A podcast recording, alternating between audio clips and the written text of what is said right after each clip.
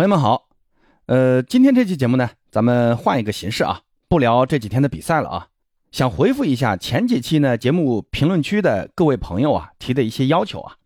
我这里呢要先要感谢一下，呃，很多朋友在节目里积极的留言互动，嗯，因为确实啊，在喜马这个平台做体育节目，尤其是足球类的啊，呃，真的需要个人的热爱和坚持，还有呢就是听众朋友们的支持了。因为做体育节目不像平台的其他内容啊，比如说像有声小说啥的啊，那个可以挣到钱，咱这个是吧？呃，纯粹是因为自己喜欢啊，也因为一直以来很多朋友的支持。那这两天呢，也没什么太热闹的比赛啊，那趁着这个机会呢，来回复一下朋友们比较感兴趣的一些话题，比如这位叫听友二零三七二二五九的朋友，他让我聊一聊葡萄牙换帅的事儿。比如这位叫拜仁基米希的这位朋友啊，呃，他是个德文啊，我也不知道这个怎么念啊。那让我聊一聊拜仁的这个东窗转会。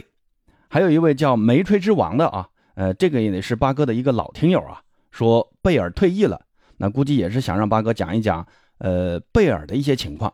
那今天呢就来聊一聊这些话题啊。聊之前呢，八哥想先说明一下啊，我呢是跟大家一样啊，那都是普通球迷。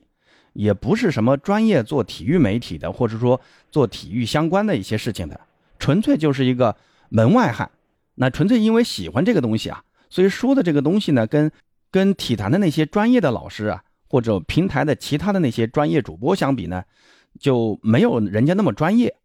所以呢，有人想让我聊一聊利兹联对阵西汉姆联的比赛。那因为我说实话啊，我对这两支球队，我只能说我知道一些粗浅的情况。但真的不熟，呃，你真要让我聊呢，我也聊不出什么有意义的东西出来，也不想误导大家。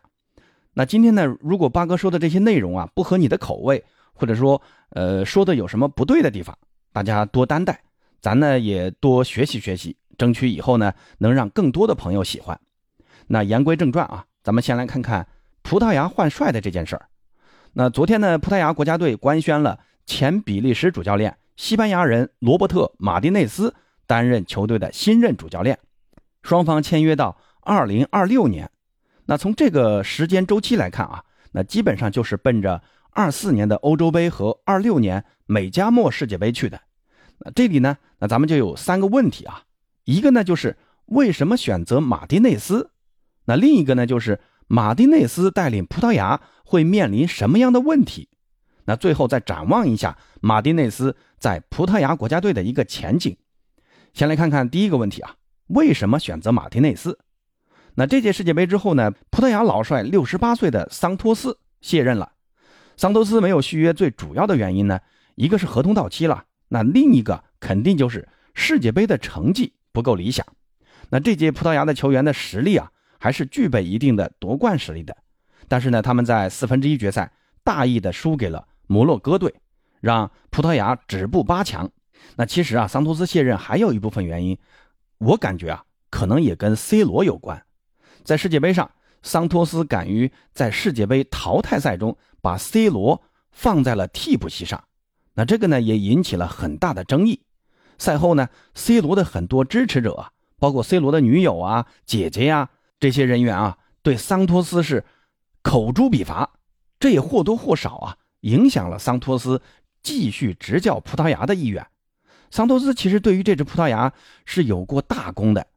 二零一六年呢，就是桑托斯率队获得葡萄牙国家队历史上首座的洲际冠军——欧洲杯的冠军，并且呢，在一九年的欧国联也拿到了冠军。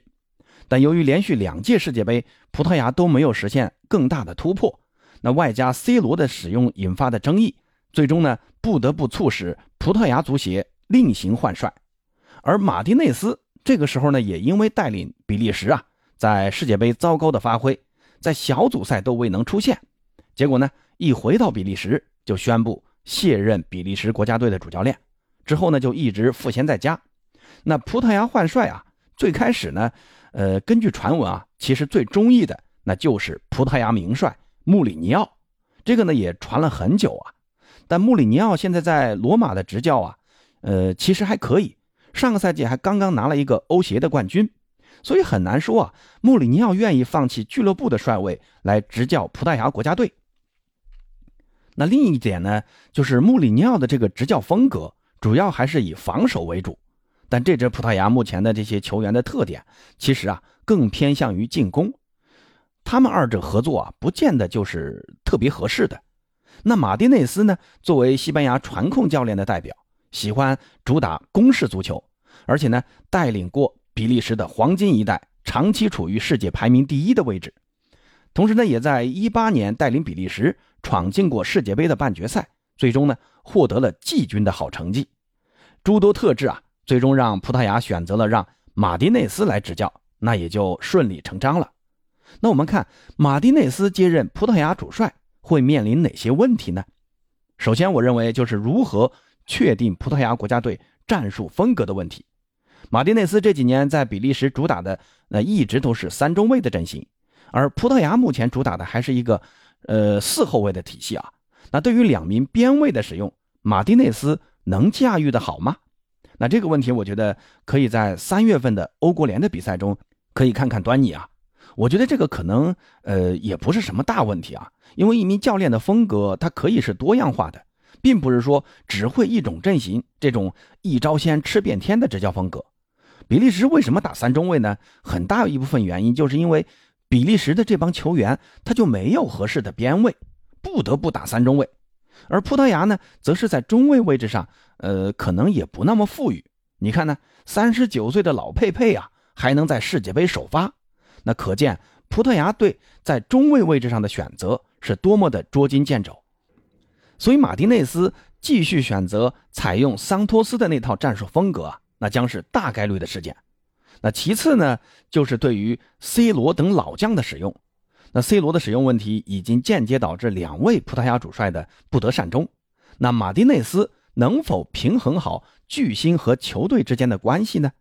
马丁内斯在上任的新闻发布会上就说了，他呢选择球员啊，只看球员的状态。那言下之意就是说，你状态不行，那他就不用。而 C 罗已经明确说了。他要征战二四年的欧洲杯，那这个可能会成为葡萄牙媒体关注的焦点。现在 C 罗已经远离了欧洲足坛，再加上年岁已高了，能否保持高强度的竞技状态，这个呢就很难讲。那马丁内斯会是第一位敢于不征召 C 罗的主帅吗？这个呢，让我们拭目以待。其实呢，马丁内斯带领比利时啊，在卡塔尔世界杯的表现。可以看出啊，他并不是一位善于处理巨星和球队关系的主教练。德布劳内在场上都已经那么明显了，而阿扎尔状态差成那个样子还能打首发，这个呢，其实也说明了马丁内斯在巨星的使用上是有点谨慎的。那这个反过来理解呢，就是他不敢冒险。其实呢，我是不太看好马丁内斯在处理 C 罗这个问题上有什么突破性的举措出来。所以呢，这也就带来最后一个问题，我是不太看好马丁内斯在葡萄牙的前景的。一名主教练要想取得好成绩啊，自身的执教能力是一方面，球员的实力是另一方面。那第三个就是执教环境了。马丁内斯的优势呢，就在于他的执教风格比较切合葡萄牙，也管理过比利时的黄金一代，也取得过不错的成绩。但劣势呢，就在于巨星和老将的使用过于谨慎。他执教比利时后期的阵容选择啊，那是一点险都不愿意冒，全都是些老将。那如何面临 C 罗的使用，将是他的首要难题。那这个呢，我就不再做评价了啊，咱们走着瞧吧。那聊完葡萄牙换帅，咱们接下来看看贝尔的退役。贝尔呢是在前天啊宣布在三十三岁的年纪退役。他呢也写了两篇作文呢，来宣布了退役这个事儿。一个呢是给所有人的，一个呢是专门写给威尔士国家队的。写的呢也是感人至深呐。